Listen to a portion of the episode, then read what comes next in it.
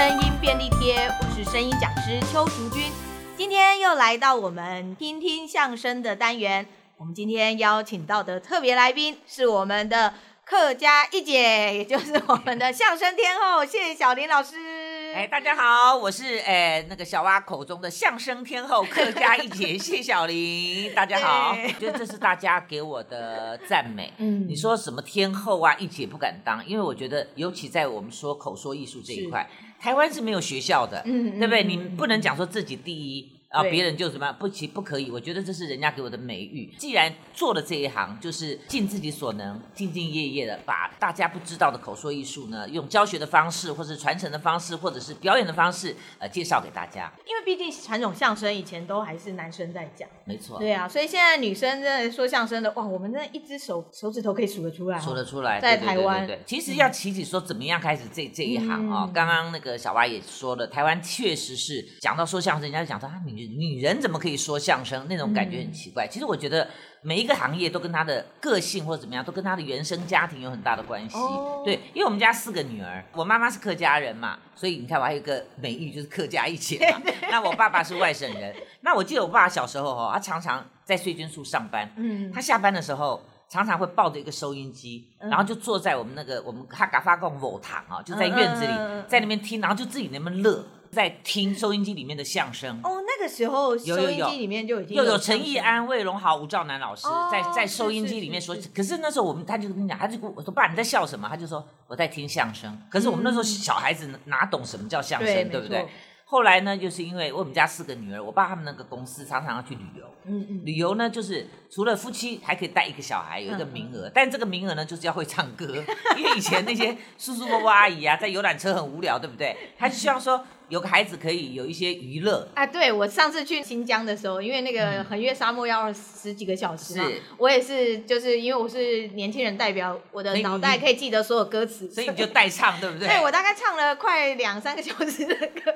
是不是没有字幕的那种？没有啊，没有，就是我清唱啊。对对对，因为以前没有像现在什么，你坐那个游览车有那个卡拉 OK，你你带着，以前是没有，就是完全一个麦克风线很长的有线的，然后是没有歌本 要唱的。所以我为了要去旅游，我就开始练歌。所以我我我的童年是没有儿歌的，我就是唱一些什么。我从小我小学就唱什么交道啊、黄梅调啊、老歌啊，什么我是一只画眉鸟。什么卖橄榄？从小就民间出道。对对对，就是唱这种老歌，因为我觉得要迎合那些呃叔叔伯伯阿姨的口味。是所以呢，我觉得第一次去那个日月潭，嗯、我们小时候旅行那是多么难得的机会。真的，那时候大家每一家都过得很辛苦，嗯，能够饱餐就不错了。哪像现在，你你年轻人，你想要干嘛就干嘛，想去旅游什么的，想出国，对对，这拿背了背包就走，有假就走。我们那时候真的是一个很难得的机会，所以我为了要得到这个机会，我就练歌。哎，结果第一次去唱。我就发现，哇，他们都给我很多的鼓励，都说我很棒。我我也不知道我自己唱的好不好，但是所以，我在这个过程，我日后长大之后，在我的教学，我会跟大家讲，鼓励是一个很棒的那个。如果我那时候唱，大家就说，哎呦，你怎么唱的那么难听？我可能就打击我，因为我觉得大家都说我唱的好好，我就觉得，哎，我我可能都唱的很好。所以每一次呢，我都一直练习，一直练习很多的歌曲，所以几乎我们家的旅游都由我包办。也就是因为这样呢，所以我练了很多很多的歌曲。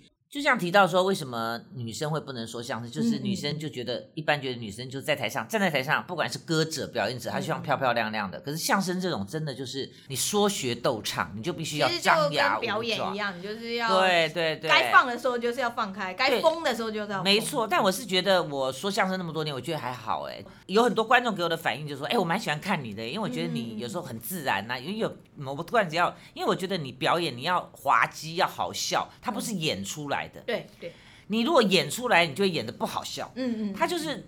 我觉得人家很多人为什么讲说那个喜感要天生，嗯，就是你幽默感一定要够，你可能可从你的说话的语气，或者是你表演的一些另另外一种诠释，或者是说换一种口音，我觉得都都可以达到一些发笑的效果，不一定一定说什么要耍宝啊，把自己搞的那个那不一定，有时候我们可能做不出来，或者是说那个效果反而没那么好。所以呢，那么多年我就说相声的话，选的一些段子大概就跟什么呃柳活早期啊，都都选一些那种什么，反正你会唱啊，诗。石类的啦，或是柳活这这一类，可能就比较适合女生吧，也比较讨喜。而且柳活也比较活泼吧。小玲姐，你也很会跳，就是你的身段也很漂亮。就有因为有学过一些舞蹈，那我人家讲歌舞歌舞不分家嘛。学舞蹈。因为这这讲到这个，我其实我今天所有的功底吧，要感谢我当年在国军义工队的养成。对对。因为我毕业之后，我在国军义工队十几年的时间，那那是真的是魔鬼训练。很多人不知道，我们是住在军队里面的，是哦，住在部队里面。我们要是要考进去，我们那时候身高都要一六五以上。我一直以为义工队是艺人进去的，哦，不是，就进去之后，你有可能会变成艺人，但是你是艺人，不见得会进去。哦，因为之前我们这个年代，比如说像张雨生啊，或者什么，他们因为他们已经是艺人了，然后他们要当兵，他们可能不想到部队里面去。那义工队很需要，因为以前我们要竞赛，比赛你是要有一些咖，那所以很多啊，像我以前就跟那马景涛啦，是是是，好多我都跟好好多好多演员在一起过，就他们就都会进来当兵嘛。原来并不是说是艺人才能进去，不是不是，那艺人更容易进去。就比方说人家手边，哎呦，谁要来当兵了？那当然就直接调进来了，就不用考。嗯，因为你是带艺进门嘛，就跟我们这一行一样。其实那那时候我们进去，我们都是要考的。我们每天早上六点钟起来，就是要拉筋劈腿，有教歌，有练舞的身段，有教你怎么说话、朗诵什么的。所以我觉得在义工队的那十几年的时间，对我日后的养成是蛮有帮助的。嗯嗯。那后来怎么会进到说相声这一块？那就是对啊，我义工队对相声 没错，在义工队也有说相声，可是义工队真的说相声会吓死人。那时候为了参加义工竞赛，那就是。今儿个我们俩给各位说一段相声哇，那您要说什么呢？我们要说的是环保，这环保哎就是这么讲话。真的都这样说，就像现在很多人在学相声的时候，就觉得 要翘舌，要咬文嚼字。后来，可是吴兆南老师、魏荣豪老师他们也没这样说。为什么军就是？因为他们都是北京人，他们讲话就是有那种北京腔。哦，本来。所以我们在听那个袋子，就觉得说，哦，第一讲话一定要卷舌啊，第二一定要这样扬起来讲。你看闽南话跟客家话，他们的音域都比较低一点，对对，对不对？那只有北京人，嘿，你你你你搞什么东西啊你？哎，所以那我们不是这个。腔调，我们讲话比较平腔，你要往上扬的时候，就变得就装的四不像。对，人家讲话那就是突突突就吐出来了，我们就是不像，所以学的怪怪的。所以这就是为什么我们现在上课一直在教孩子们，他们不管去比赛，就是不要这样子拿，我们讲在拿腔拿调。那以前我们早期在义工队说相声，真的就这么说，然后我们讲的都是很八股的东西，没人教。那后来我记得那时候有一个上校，他就跟我讲说：“哎，小林啊，我觉得你台风口齿都不错。那我我我小舅子就是王正全，他有一个翰林说唱艺术团，你要不要去说相声说看看？我就说啊，我可以吗？他就说你去试看看呗。后来我就想，因为在义工队待那么久，常常在台上唱歌跳舞，我觉得那寿命有限。那我想去说相声也不错。后来就到他们的剧团去看一看。所以你到翰林以后才认识了，就是现在北曲的这些是的郭哥啊，还有当然了，我我就从义工队直接就是过去，然后我一去，王振军就说你有没有说过相声啊？我说有啊，他就叫我讲，我说不行，因为我去的时候那天他刚好在排练，什么宜君他们都在，郭哥都在，看他们讲话那个样子，我都快我就想回家了，你知道吧？后来他就说你会讲什么段子？我说呃我会五官争功里面的嘴巴，那时候讲，他说好吧，那我们马上在不到一个月的时间有一个公演。就当下要找四个人哦，郭哥是脑袋，啊，怡君什么鼻子，还有什么什么灵敏什么，就进去，我就讲嘴巴，讲一讲，哎呀，我觉得被被人带是有差的，因为你跟着他们一直走，他们讲话很自然，哎，你就变得很自然，你就不会像我在义工队这样子咬文嚼字。后来一讲完，哇，他们异常满意耶，就叫我参加他们的公演，就进入翰林了。恭喜甄选成功。对对对，但是进了这个剧团才知道说，原来说相声真的不容易。以前我们就是甲乙，就两个人随便，你要甲乙随便拿，然后那就要大家都想表现，就讲要喜欢那个话比较多的。对不对？觉得那话比较多比较好。对，进了这个行，你才知道说三分斗。七分捧，原来话说的才最重要。没错，那个表情啊，还有接的节奏。对，所以有一个观念给很多的家长，很多有时候我们在带小朋友们去比赛的时候啊，很多家长就会偷偷跟我反映说：“哎，我的小孩子话怎么那么少啊？” 我说：“我们是看他的两个人的外形，一般捧哏来讲都比较憨厚嘛，逗哏就比较机灵一点，对不对？因为捧哏老是被欺负那个，我们是看孩子的他的那个个性，他的外形，然后他说话，并不是说啊词少就不重要。你我常讲你。你词少，你不讲，你逗哏，你一句话都放不出来，对，对不对？而且有时候那种活泼的孩子，我反而会喜欢让他当捧哏。是啊，因为他反而会把那个气氛，对对，会有一些有一些反差，对对对。所以说进了这行才知道说，哇，原来相声还有分什么捧哏、对逗哏，嗯啊，然后不是，你假我以哦，随便哦，然后还有站的位置啊，你你高兴在哪里就在哪里，都不是。所以我就说，你不入一行，你就不知道那一行的水有多深。对，之前我在带一些就是有时候要去参加比赛的学生，他们就会拿他们自己的稿子给我看，中间还会有那种甲乙捧豆互换的，嗯，就想换就换，就这样。